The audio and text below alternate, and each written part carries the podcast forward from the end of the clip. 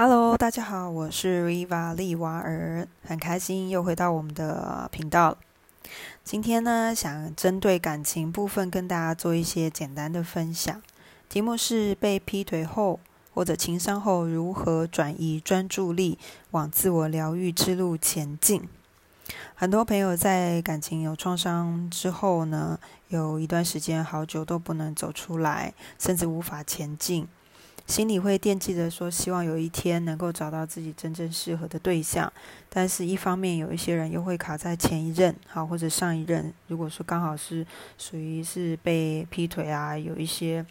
呃过往有一些感情的创伤的话，其实很难能够完全从过往的一些经历当中好好的恢复，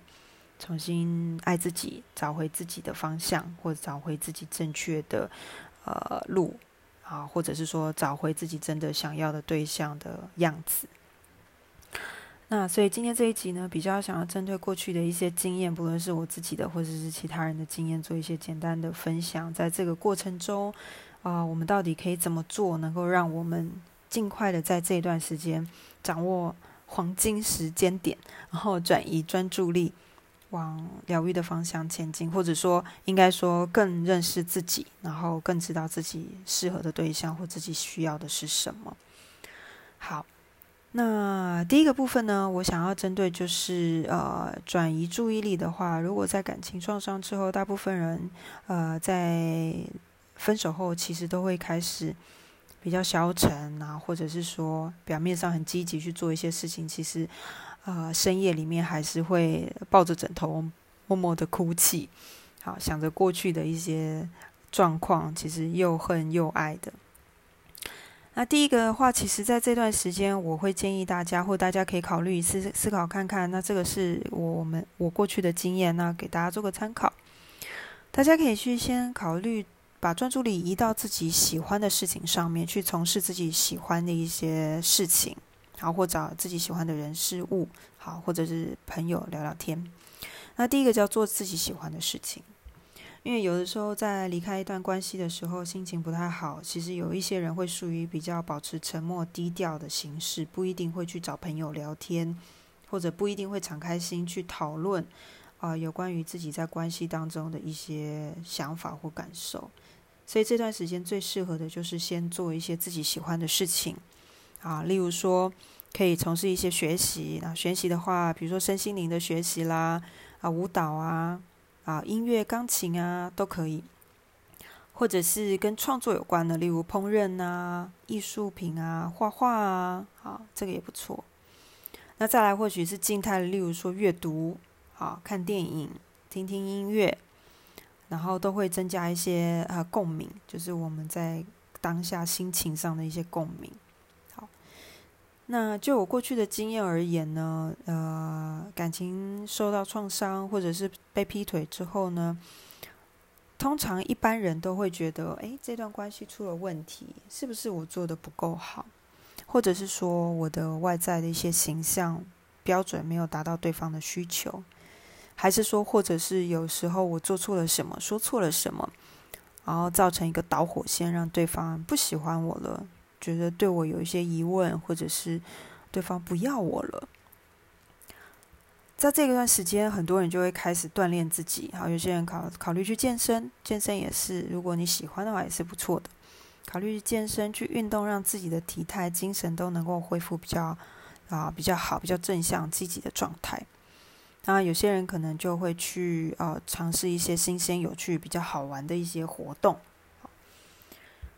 那学习舞蹈，我觉得不错的原因是在我过往的经验当中，呃，离开一段关系之后，我也是一样有很多负面的想法，甚至自我批判非常的严重，我有一些懊恼啊。其实有的时候这么多年回想起来，有的时候也不见得是我们自己单方面的问题，因为关系是两个人之间的，那这个东西都会有一些互动的。那时候我就选择了学习性感舞蹈，为什么呢？其实回忆起来，那时候会觉得自己是不是外在条件不够漂亮，或者自己的女人味不够、魅力不够、吸引力不够，所以导致可能对方觉得呃有其他心仪的人就离开了。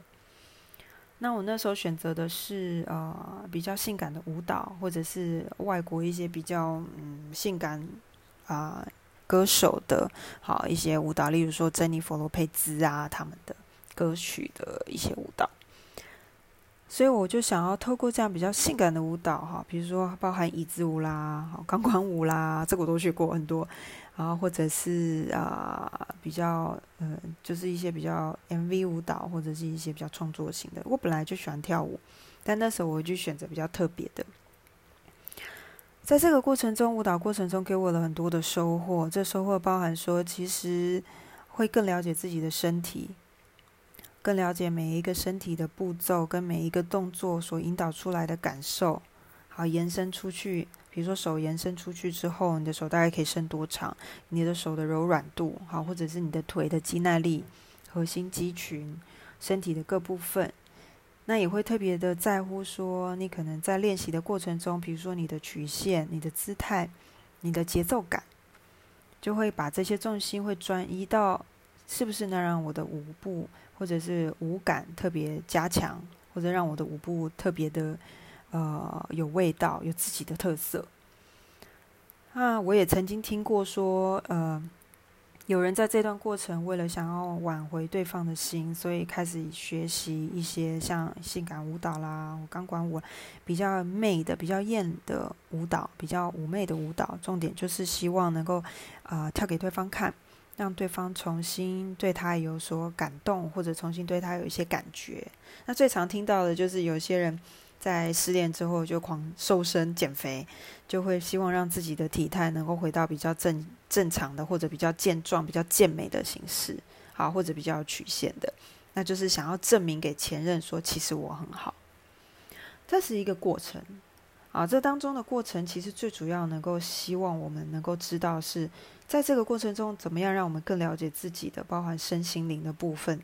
然后也更专注在自己身上看待自己，然后是什么样的态度，认真的去看待自己身体的每一个部分，好好的去感谢我们身体每个部分，这是这一段落的精髓。所以有些人当他健身，然后恢复了健美体态之后。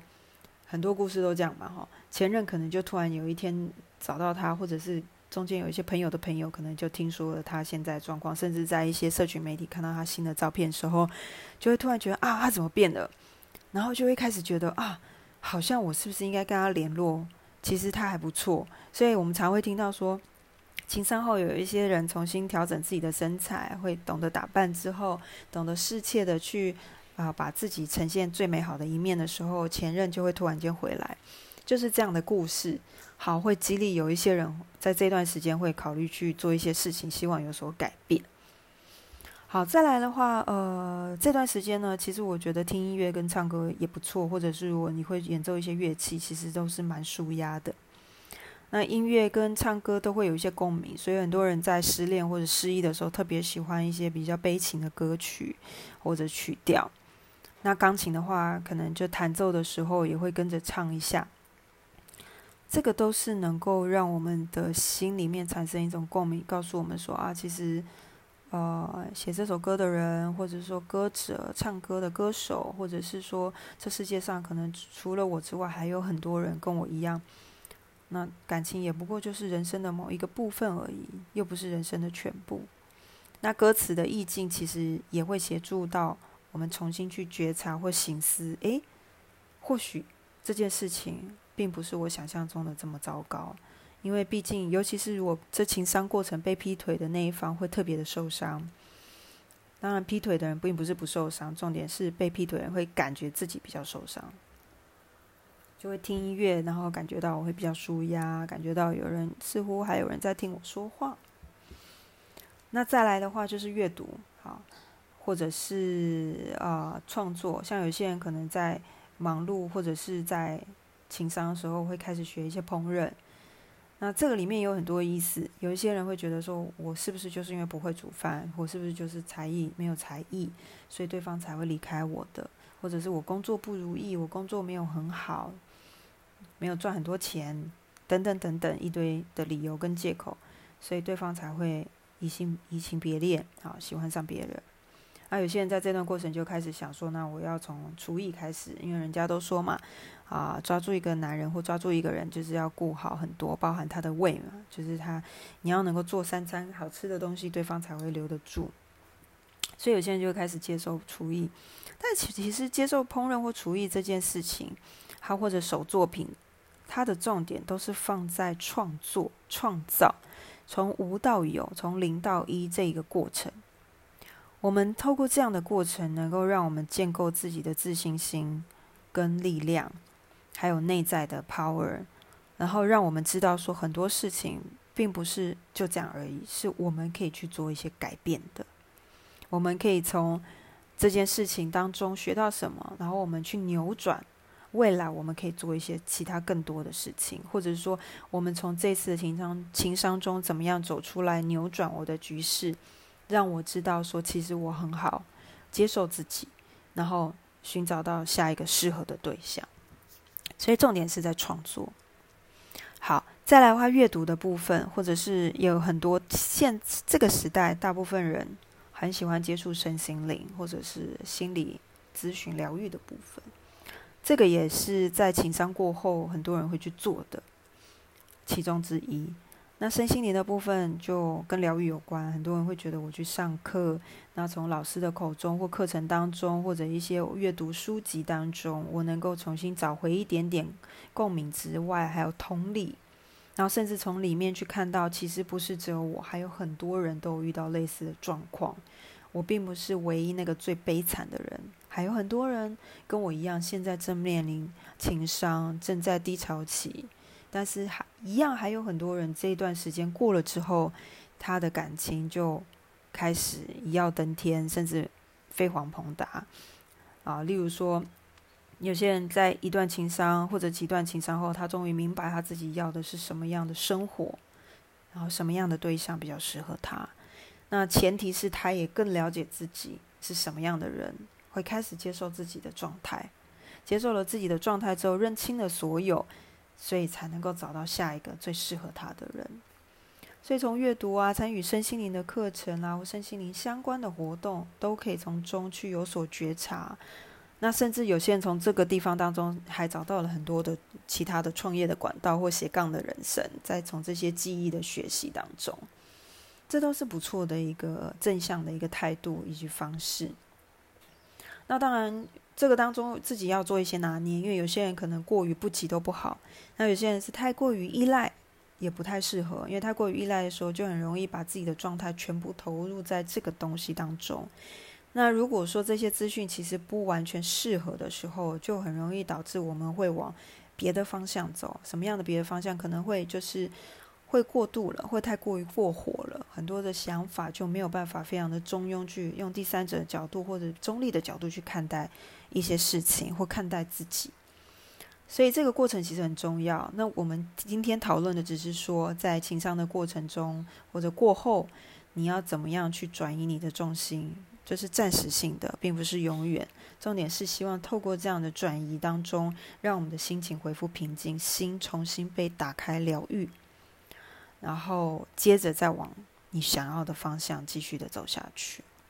所以这个部分各位就是做一个参考，可以斟酌。那过程中，我过去曾经还去学过，比如说像是呃疗愈方面的，比如说艺术治疗哈，比如说像是舞蹈治疗或者是戏剧疗愈，因为对戏剧蛮有兴趣。那戏剧疗愈跟舞蹈治疗都很也很棒，因为戏剧疗愈的过程中。我们会转成不同的角色去演出不同的故事，这不就很像人生吗？每个人的一生就很像是不同的故事所累积的。我们跟原生家庭的关系也是一段故事，我们跟未来伴侣的关系也是一段故事。那我们会跟工作的关系、跟生活的所有事情、跟不同的人都有不一样的关系存在。这个里面其实就跟我们演连续剧差不多，或演电视、电影、电视差不多。所以，其实我觉得戏剧的疗愈部分，如果有兴趣的朋友，也不妨尝试看看，也可以很快速的将你的心情或感受转移到啊不同的角色。那有的时候，透过这样的转移，不同的角色，其实会试着去提点我们，甚至让我们当头棒喝。哦，原来我前一阵在演的是什么样的剧吗？从中获得调整，从中有所觉察、领悟之后，去做出不一样的后续的计划跟人生的蓝图。OK，接下来呢，呃，第二个部分的话，就是我的经验啦，过去的经验可能会习惯会找人聊天。啊，我很喜欢跟朋友啊、家人啊，好聊聊天，分享自己的感受。那我相信有很多朋友也是很喜欢去找一些朋友去请益或聊天，甚至有些人找专业的咨商师或咨询师，或者是呃身心灵的老师去沟通、去聊讨论，到底过去这段关系里面发生了什么状态，以至于说会演变成目前现在的一个阶段或状态。所以这也是我的过程，就是呃，可能过过往我可能会找一些家人好好朋友啦、家人啊，或者师长啊，我觉得可以信任的，重点是可以信任，而且你能够百分百敞开心面对这个人的这样的条件之下去做讨论、去做了解。那对方在他们对方可能也有一些类似的经验，或者是对方的有一些不错的智慧或体悟，或者身边的人有这样的经历。会给予你不同的观点，那透过不同的观点的讨论跟脑力激荡，也会延展出很多一些新鲜、比较特别的想法，可以让我们从不同的角度去看待同一件事情。不但从不同的角度看待同一件事情，甚至有的时候会协助我们用不同的方式去面对，并且处理我现在的整个的情绪状态也好。或者我现在的行为模式，我可以怎么做，会让我自己更舒服一点？这都是有协助到的。那当然，在分享的过程中，有的时候会容易有些朋友会容易遇到的状况是，呃，第一个有可能他们的记忆力，当下的记忆力其实是短暂的，可能他对于关系这件事情没有办法完全的说通透，发生了什么事情。可能是阶段性的了解，比如说他针对这个过程，他认为不愉快的地方，啊，通常人都是选择选择性记忆的，所以他可能会针对这段关系当中不愉快的地方，会觉得他觉得愤愤恨、愤怒的地方，或有情绪的沮丧、难过的地方，先透过这个阶段去说明。那说明到后面的时候，慢慢可能才会提点到，啊，过程中其实还发生了别的事。这是有一段过程的。当我们跟朋友或家人聊到这段故事的时候，有的时候需要一段时间，你才会体悟到说，到底这一段关系是发生了什么样的事情，这里面蕴藏了什么样的呃秘密，或者这里面蕴藏了什么样的小细节是我们平常忽略的，所以导致这段关系并没有办法继续走下去的重点原因。其实透过这样的一个讨论是非常棒的，因为会用。不同的角度重新去评估跟思考，那进而如果能够领悟到更多的道理，或领悟到很多呃礼物跟祝福的话，其实对下一段关系是蛮有帮助的，而且可以加速我们去调整我们的当下不是那么喜欢的自己的一些习惯也好，或者一些与人相处之道，它可以有效去调整。那当然，我觉得这个东西也是要看每个人的缘分。有些人呢，其实蛮幸运的，身边的贵人都很多。像我觉得我自己就非常感谢上天给我的安排，身边有很多的贵人，不论是家人、师长、朋友，都给予很多的协助。这一路上来，都是他们也会在旁边陪伴我，然后给予我一些指导跟指点。我真的蛮感谢的。那当然就是看每个人的缘分，有些人他的贵人真的很多，在需要的时候，这些贵人真的就会出手去协助。那如果这样的贵人，也请大家记得务必要多多的珍惜跟感谢他们。好，所以这是第二个部分，可能就是可能找一些师长啊、朋友聊聊天。当然，别人的意见就是参考用，重点还是在于我们愿不愿意踏出那一步去做转变跟转换。让我们自己找到一个全新的一个机会，去踏入一个新的领域、未知的领域。即便刚开始会有一些恐惧不安，但是走久了之后，不论这过程是什么，但是都是你自己的收获。OK，接下来的话，另外一个部分就是来到了我们自我检视跟醒思的部分了。因为通常情商的这段时间，很多人其实没有办法当下就能够做一个自我反省或自我检视，通常会矫枉过正。大部分的状况都是会觉得啊，可能我不好，所以呢造成什么样的结果，或者是对方超烂的，他就是一个渣，所以他做了一些对不起我的事情，所以我觉得他好糟，全天下的人都一样烂，类似这样子。但事实上，经过一段时间沉淀，然后转移重心，去学习自己喜欢的事情，或做自己喜欢的事情啊，旅行也可以啊。对，很多人就是在情商的时候去旅行也不错。好，找朋友聊天等等。经过这段过程之后，会开始酝酿一些有趣的事情，例如说，会开始去思考这段关系其实带给我的，除了伤痛之外，还有什么？它可能过程中其实有甜蜜啊。也是有新奇呀，有新鲜，有刺激，有惊喜，其实都会有。当然，这过程中还是会有一些，比如说争执、愤怒、悲伤啊、揪心，这些都会有，就会开始去思考情绪层面它带给我的是什么，再来心理层面是什么，行为模式又做了什么样的调整跟改变，都会从自我检视里面重新去认知。那自我检视最大的或最高的宗旨，其实是希望我们更认识自己，更能够接纳当下的自己，而不是做一些事情去改变原来的自己。这些事情做的原因，都是为了去让我们接纳自己，并且启发我们本来就有的一些才能跟天赋。等于有点像是拆礼物箱，越拆越多，越了解越多自己。没有看过的面相，或者是自己其实不知道，原来自己会。没想到这些是这段时间发现，其实我还有很多才能跟才华是别人没有看到的，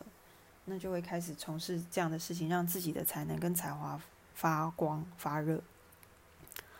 那这个也是一个额外的收获。那当然，透过自我的醒思跟审查之后，会发现很多关系。出问题并不是在最后那个 moment，不是最后那个点，都是在那个相处的过程。相处的过程中，彼此之间有很多的话可能没有表达清楚，在沟通上面并没有讲得很完整，甚至有沟没有通。在关系当中有很多磨合的部分，少了一些磨合的机会。例如说，某一个人提出了一个状况，或者做了一件事情，另外一个人其实对于这件事不认同，但是没有直接的去表达。没有告诉对方他希望怎么样，或者没有告诉对方心里的想法的时候，这样的磨合跟这样的沟通其实是没有什么太大的效果的。或者是说，在感情的过程、关系的进行当中，有一些人他的特质其实一开始我们每个人都有直觉，就会觉察到，如果这个人他其实在用情当中不专注，或者他容易分心。其实，在感情开始前，甚至来往的时候，当朋友的时候，其实多少有些征兆。例如说，他的特质是不是容易没有办法安定下来，或者说，有些人他甚至讲的很白，说其实他需要寻找的对象会是什么特质。那另外一种人是，可能他对关系其实本来就没有太大的感觉，甚至他对承诺这件事并没有想要承担责任。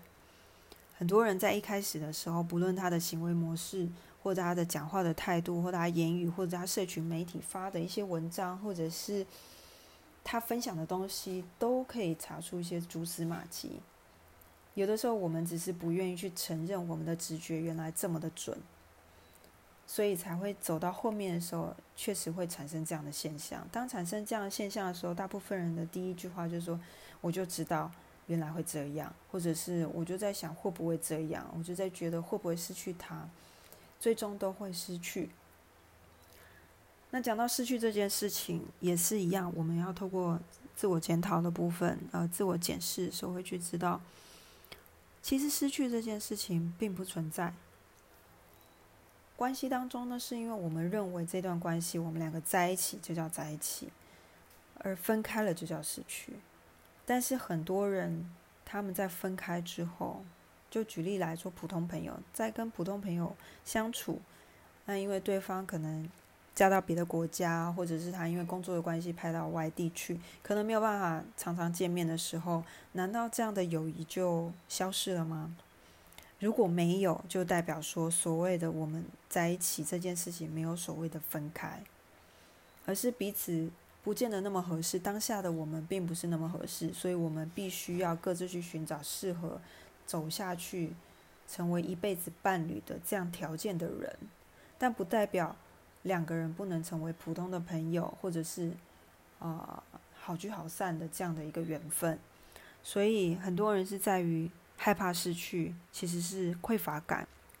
造成的。那通常有这样子想法的人，很容易导致在关系当中可能会往这样子的一个方向进行。这就是我们常提到的吸引力，然后显化的法则。这是题外话，那有机会未来也可以在频道里面跟大家做一些分享。所以呢，自我检视跟审视也很重要，因为这重点是在于说，你才会去真正去看到这段关系根本的状态跟当时产生的问题，去做一个调整，然后跟自我的疗愈跟呃学习，透过这样的过程，才能够为下一段关系做好一个准备。那如果越快调整好，当然下一段关系来的速度绝对是非常快的，可能惊讶到或惊喜到你，甚至觉得这是奇迹吧。，OK，那最后一个部分呢？当这些上述三点的话，其实都已经在同步进行了，自己的内在的情绪跟感受，还有一些呃内心的力量也都建构完成，比较稳定之后。那当然，你要同步做也可以，因为很多人可能在这个过程中是同步认识朋友，然后去转换掉他的专注力。那我这边讲的是，我觉得这样子比较适合的方式来跟大家分享。第四个部分就是接着来到认识朋友，不论是网络上交朋友也好，或参加联谊，或者是朋友介绍。那或者是你跟感情没有关系的朋友，纯粹是参加一些同好团体，或者是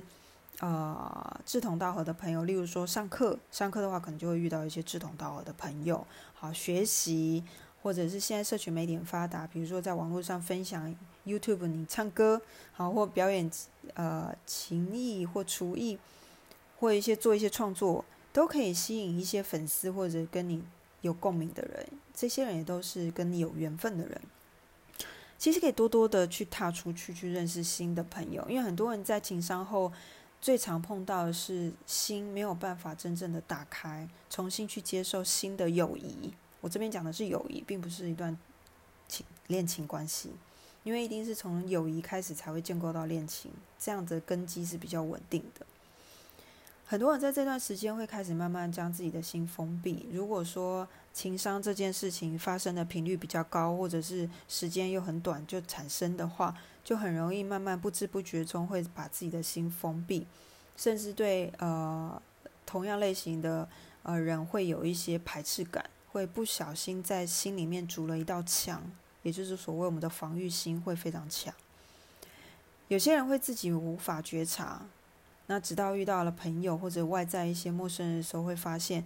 你很难跟其他人建构出一段连结或关系。这个地方就会产生一些矛盾点，但是因为这些人又很想要在急于交另外一半或交朋友，可是自己又筑了一道墙，所以等于是自己拿石头挡在自己的家门口，可是又欢迎别人来你家，那你的门缝其实是蛮小的，这样，所以要怎么调整呢？上面这三点，我们从做自己喜欢的事情，让自己恢复到开心的感觉，恢复到比较高频的频率之外，跟朋友聊聊天，就是你这一段时间的感情的状态，你心里很闷，说说话，那你要写成文章，当然也没问题。重点是抒发出来。好，再来的话就是自我的检视跟审思，让自己更了解自己，然后知道自己适合的是什么样的人。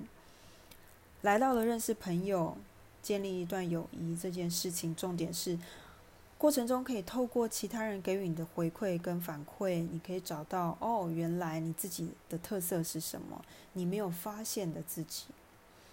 再来呢，你会往内再一次审视自己，这段人家说的这些，我原先没有发现的，真的是我吗？还是我在他人面前塑造出来的所谓的形象？因为每个人在外在都会有一个形象。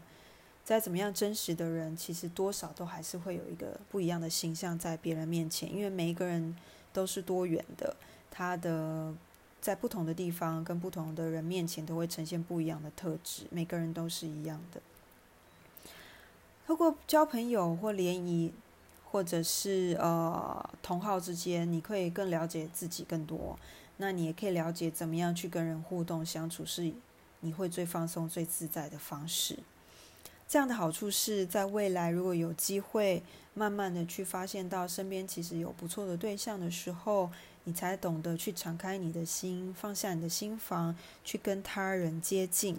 或者当别人要接近你的时候，你不会马上就把门把石头堵在门口，反而会打开你的门或打开窗，先了解一下对方是谁，跟对方寒暄，然后再让对方进到你的邀请到你的家里来。所以一样的意思，这个过程中也是一样，更了解自己之外，更了解他人，而且这样子才会知道哦，这么多人的相处过程中，你才明白原来什么样子的人是我觉得我想要跟他共度一生，想要成立一个稳定跟长久的关系，或者什么样的人他才有这样子的特质，能够让我把心交给他。然后跟他好好的沟通，也愿意跟我沟通，愿意认识我、接纳我，我也认识、愿意认识他、接纳他，然后彼此能够理彼彼此能够理解跟包容，慢慢的才会去延展出哦，原来有哪些人是比较跟我聊得来的，才会发现这件事情。所以这个是在认识朋友或参加联谊交朋友，志同道合的人相处的一个优势跟好处。但是前提还是会建议这件事情，如果可以，尽量在自己情绪或心情比较稳定、内在素质比较强大或内在力量提升的时候，再慢慢的去深入去做这件事情。当然，平时还是可以多认识朋友，随时随地都可以认识朋友，随时随地我们都在认识朋友，只要你愿意，都可以去跨越那一步。好，那今天大概是播到这边，那总结就是。祝福大家，不论现在的你处于什么样的感情状态，有没有对象，不论你是单身，好，或者是有伴侣，或者是准备要进入一段稳定长久的关系，或者是还在重新寻找自己，或者是在重新设定自己地位，或者还在认识新朋友的人，都没有关系。重点希望我们这一段的录音可以给大家多一点的不同的想法，或者不同的角度去思考。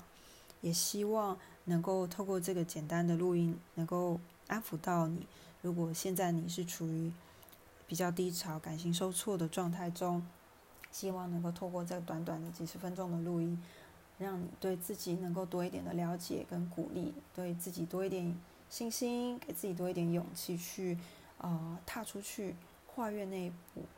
告诉自己这段时间不论如何一定都会过去的，总有一天。你适合的对象，他一定会出现。只要你愿意，并且相信，给自己一个机会，给对方一个机会，珍惜每一次的相遇跟缘分。该放手的就放手，那该珍惜的就珍惜。那这个过程都是美好跟宝贵的经验跟学习体验。OK，谢谢大家喽，那我们下次见喽，拜拜。